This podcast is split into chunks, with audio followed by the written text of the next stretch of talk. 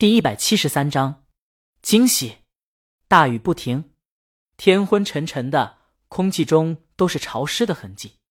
在医院里，这股潮湿夹杂着消毒水的味道，压得人喘不过气。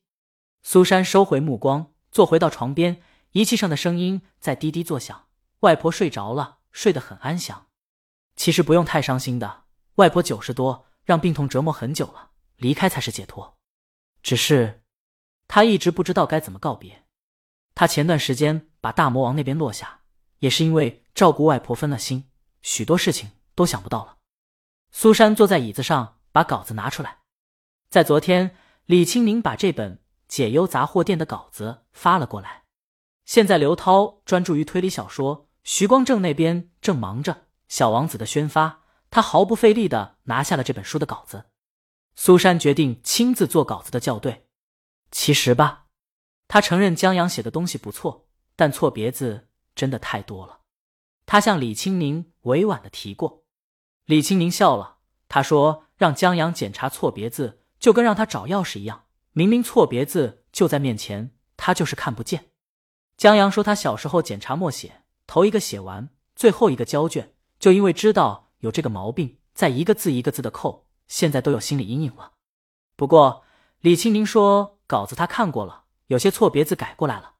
苏珊翻看，在书封后面有一行字：“我的回信并不是认为我能改变别人的人生，只是希望收到我信的人能够获得幸福，如此而已，如此而已。”这一行字是江阳在看过电影以后，在台词上得到的领悟，顺手写上去的。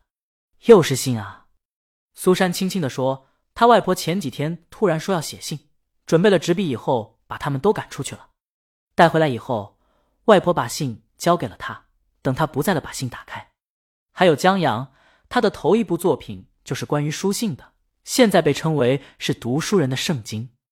不过，这句话写的真好，尤其在阴霾的天气中读到这句话的时候，他翻开后面，头一个是月兔送信的故事，开头写的很吸引人，三个犯罪的年轻人到废弃的屋子藏身。然后突然有个看不到的人往这个荒废的杂货店投进一封信，一开头就为故事蒙上一层神秘色彩，甚至有点惊悚的感觉，很抓人。故事节奏也很好。看到三个在二零一二年的年轻人收到了要参加一九八零年奥运会的月兔的信后，故事一下子奇幻精彩起来。则苏珊有个小毛病，一个人安静看书的时候，在看到精彩处时。舌头会弹一下，他喜欢上这本书了。或许是因为正在经历病痛这样苦到极致的事情，在看到有人相互帮助的时候，苏珊心里很暖，就感觉在这湿冷的的天气里，有一股暖流从心慢慢的流淌出来。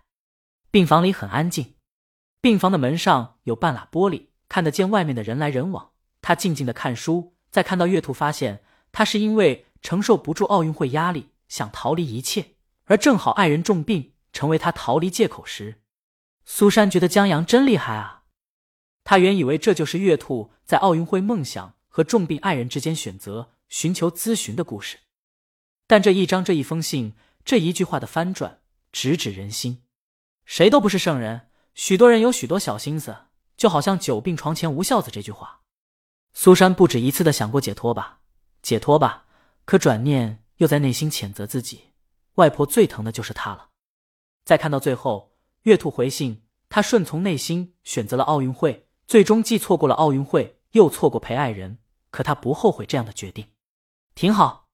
苏珊终于明白了江阳写在开头的那句话了：回信并不一定改变别人的人生，只是希望收到信的人能够获得幸福。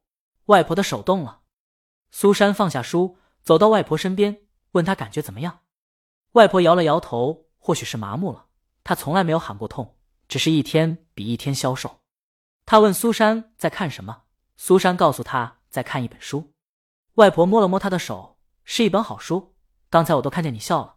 苏珊想了想，的确，在这大雨天，这本书就像一缕暖阳，让人有了丝丝的暖意。重点不是它有多暖，而是有一缕不同的时候，心就跟着起了变化。跟我读一读吧。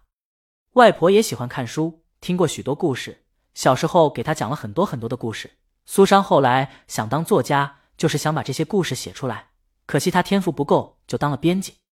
好，苏珊坐下来，靠近外婆一点，翻到第一页。她不知道读了多久，期间她以为外婆睡着了，但等读书声停一会儿，她就睁开了眼。苏珊就继续读下去。渐渐的，即便外婆睡着了，苏珊也会继续读。读书声在空荡的房间回荡，变得不再那么空旷了。大雨断断续续的下了三天，苏珊每天读一点，断断续续的把这本书读完了。这本书最后的故事是一个公司职员，她叫晴美，父母因车祸双亡，同样在外孤儿院住过，后被亲戚收养了。收养她的亲戚在她长大后因病瘫痪，家庭经济日条件日薄西山，为了报答亲戚，她打算做陪酒女挣快钱，但心有犹豫，就去信咨询解忧杂货店。这封信送到了。逃犯三人组手里，他们给他开挂，让他炒房、炒股，在经济危机前再抛掉等等。后来，秦美听说孤儿院起火，于电音乐家克朗死亡，捐钱救助了孤儿院。然后在那时，秦美了解到孤儿院已故的创建者和解忧杂货店的老父亲在年轻时是情侣，还曾一度私奔。后来女方被抓了回去，一生未嫁，在男人家乡临近的这个地方创建了这家孤儿院。而这个故事中，所有无论三人组、音乐家、披头士粉丝都在孤儿院待过。冥冥之中，苏珊看到这儿的时候被江阳惊到了。想不到他现在不止在小说故事上吸引人，在故事结构上也这么驾轻就熟，在不知不觉间就给了读者这么大一个惊喜，把所有的故事都收束到了孤儿院长和解忧杂货店店主没有结果的爱情中。不仅仅如此，小说在最后。在孤儿院老院长的弟弟年老无力管孤儿院，把孤儿院交给外人。而秦美发现这人用孤儿院牟利，为了保下孤儿院而打算收购时，三个从孤儿院出来的年轻人听信谣言，以为秦美要把孤儿院改成情人酒店。这三个人把秦美绑了，他们就是最开始的逃犯三人组，同样是指导秦美走到今天的三人。一本小说围绕孤儿院和解忧杂货店，完成了所有故事线的收束。让五个故事组成了一个更完整的故事，这真的是让人很惊喜的一本书。本章完。